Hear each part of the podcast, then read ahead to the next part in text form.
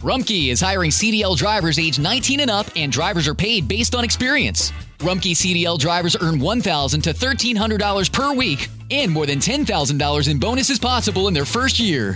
Rumpke drivers are home daily, work in a recession resistant industry, receive great benefits and performance incentives. Start a lucrative career and apply now at rumpkecareers.com. Equal opportunity employer restrictions apply. Summer happens at Speedway because everything you need for summer happens at Speedway. Like drinks, drinks happen.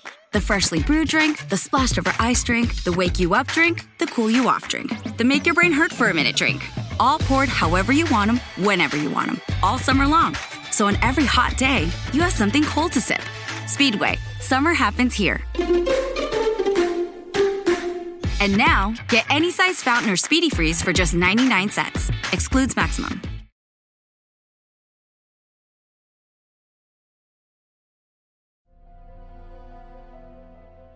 El cesacionismo afirma que los dones milagrosos como profecía, hablar en lenguas y sanidades fueron circunscritos al primer siglo. Estos dones fueron utilizados cuando los apóstoles establecían las iglesias y el Nuevo Testamento aún no había sido completado. A pesar de que no hay una declaración bíblica contundente que afirme que estos milagros y dones temporales cesaron, la escritura como un todo permite que afirmemos que estos dones ya sirvieron su propósito y no son necesarios hoy de manera normativa en la vida de la iglesia. Hechos 2.22 y 2 de Corintios 12.12 afirman que Dios dio señales y prodigios con el fin de autentificar al mensajero de Dios con la terminación del canon, esas señales ya no sirven el propósito que Dios pretendía según su voluntad.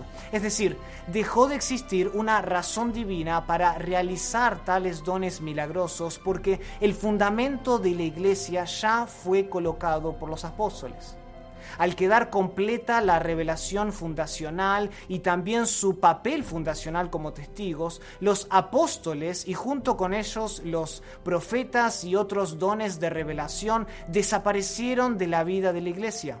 Dios ya no está poniendo el fundamento de la iglesia, así como Él tampoco está dando nueva revelación. Por lo tanto, es incongruente con su misma función tratar de reubicar estos dones milagrosos en esta época de la iglesia. Después de todo, el fundamento es único y siempre se coloca primero con el resto de la estructura descansando firmemente sobre él.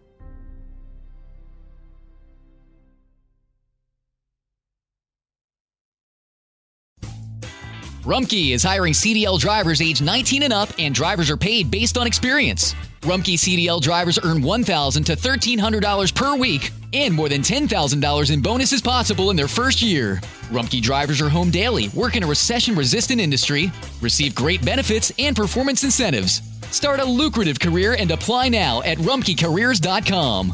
Equal opportunity employer restrictions apply. How did we become Central Ohio's most trusted team of orthopedic experts? We focus on what matters most our patients.